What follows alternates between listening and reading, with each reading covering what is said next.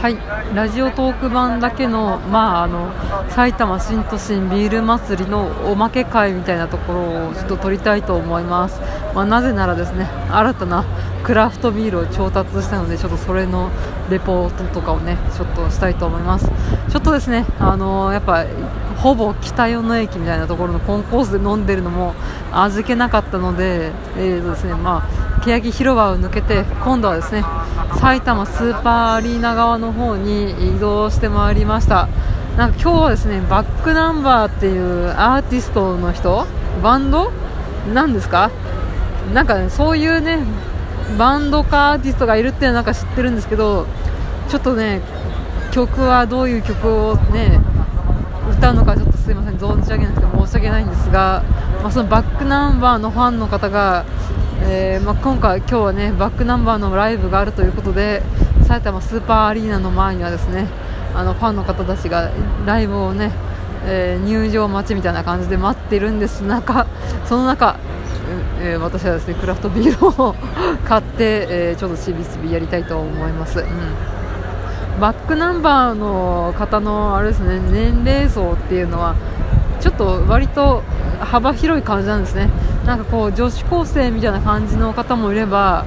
なんかこう30代アラサーぐらいのカップルみたいな、うん、とかあとはまあいて何ですかミスター・チルドレン的な感じなんですかちょっとよくわかんないですけどなんかこう幅広い年齢層に支持されるみたいな感じのバンドなのかなと。バンドなのかアーティストなのか単体なのかちょっとわかんないんですけどすいませんねバックナンバーの方。は、えー、多分これは聞いてないと思うんですけれど、まあ、こんなバックナンバーツアー2019の、えー、ですねマジノーマジックツアー2019の会場の前からお送りするえクラフトビールのレポートですね。でまあですねあの今ですねあの欅広場の中のそのビールのクラフトビールのブルワリーさん出店、まあ、屋台みたいな感じなんですね、この屋台がいっぱいあるみたいな、ね、こう肉フェスとかさなんか B 級グルメフェスみたいなあると思うんですけど、まあ、そういうのをね想像してもらえればいいのかなと思うんですけどそれのビールバージョンであその欅広場ってところにそういった、ね、市場っていうか、ね、集結してるんですけどそこを、ね、抜けてきたんですけどねめっちゃ混んでおりました。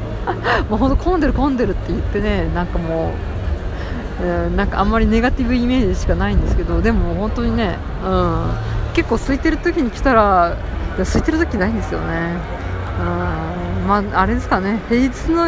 夜とかだったらまだマシなのかな、まあ、そういう時に来ていただくと多分、うん、まだねもうちょっと快適に飲めるのかなみたいな感じがしますが、まあ、本当にねビールをねみんな持ってるからねなんかみんなこぼさないように持っていかなきゃみたいな感じでね。でね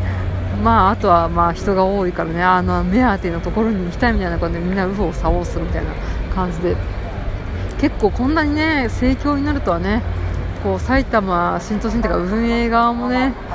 オタクなんで運営とか言っちゃうんですけど運営側もう思わなかったのかなみたいな感じで、えー、まあ、今回もですね参加しておりますが、うん、昔は結構会社の人とか、ね、あの友達同士とかあと前の番組とかでもね埼玉新都市ビール祭りっていう回で結構仲がさん、ね、取ったりとか、うん、したんですけれど結構そんな緩い感じで飲めたんですけど、まあ、今はねすごい人でということで、まあ、多分ねこのバックナンバーのライブに参加する人たちもねあ飲んだりとかはしてるのかなと思いますが、うん、あのコミケじゃないですけどねなんとかビール最後尾みたいな看板を持ってる、ね、お兄さんとかいましたからねコミックかみたいな感じで思ったわけなんですが、まあ、そういうわけで、えまあ、だらだらこのね混んでるところを、ね、くぐり抜けて、えー、北与野駅側からこう埼玉スーパーアリーナ側に移動してきた私ですが、えーですね、新しいビールを調達しました、えー、何を調達したかっていうと月夜の、えー、クラフトビールというあの群馬県にある、え、まあ、ビール工房さんですね。みなかみ群馬県みなかみ市がこうね、うん、発祥というか本拠らしいんですけど、まあ、こちらが初出店ということで、まあ、ちょっとですね、まあ、飲んでみたいと思います。うん。まあ、ちょっと商品名がね特に書いてなくてね分かんないんですけれどなんかエールっぽいやつとなんか、まあ、また飲み比べセット買いました。4種類飲み比べ1000円ですね。なんか5種類飲み比べであの1300円でなんかいちごのエールビールみたいなのがあったんですけどちょっとですね。それは買わずちょっとですねあの4種類にしてみました。基本セットということで。でちょっと3番のなんかエールビールっぽいやつを飲んでいきます。はい。あああなんかちょっと新しいあ感じですね。なんか結構さっぱりしてるっていうかエールっぽい感じがそんなにしないのかな。でもね色は琥珀色でですねこう夕暮れみたいな感じですけれどそこまでなんかこうねしっかり濃く濃い濃いわみたいな感じではない感じですねこのエールビール。うん。あ結構ね。ああでもうん。あうんうんうん。まあ惜しいです。全部美味しいしか言ってねえじゃんねえかってね。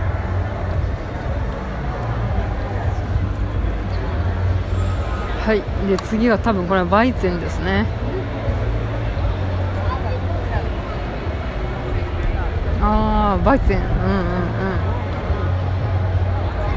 まあでもバイツェンはね私好きなんでね。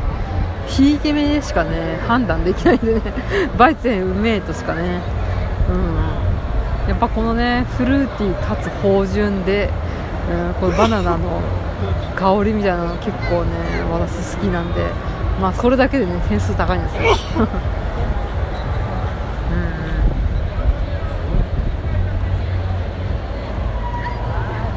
うん、うん、月夜のクラフトビールさん割とこ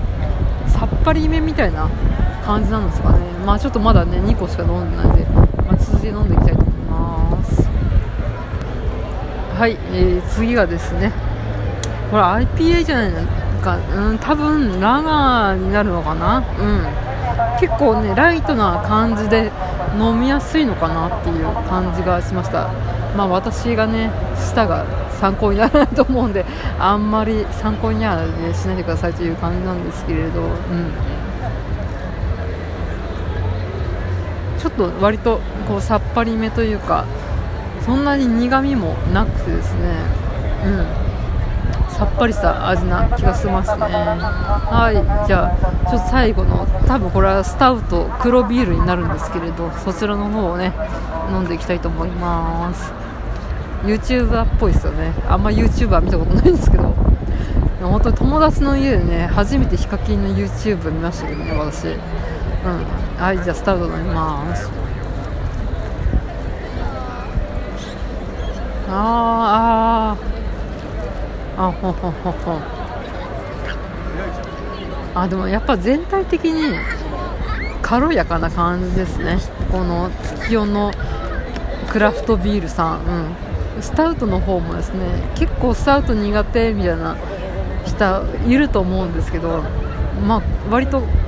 ライトめなのかなと思います。でもまあちゃんとあ黒ビールだなっていう味はするんでまあうん。これはこれでありなのかなっていう気がします。いやなかなかみんなバックナンバーのファンに取り囲まれる感じになってきましたけれど。本当老若男女ですねバックナンバーのファンの方。まあ、まあ、それは置いといて。あいや本当にねこの欅ビール祭りもまあ一応1年に1回ぐらいなんだかんだでね。ブーブー文句言いながらもね参加してるのでなかなか好きなんですよ、うん、結構ね30ぐらいから行き始めても多分ね78年ぐらいは通ってるのでね。で埼玉新都心の方に住んでた友達みたいなのもいたりとかして結構思い出深いイベントとして私の中でねなんかあります。うん。いやあなんか基本はね座り込みがダメらしくねバックナンバーのファンの方もね スタッフに怒られてますがまあやっぱね5月にね飲むビールが最高ですよね、うん。まあ、秋もね初夏っていうかあの初秋、うん、初夏と初秋はねやっぱビールが合うかなっていう気がしますよね、うん、まあ前とまとめが同じになってしまうんですが、まあ、もしえ機会があれば皆さんお越しくださいということで以上です。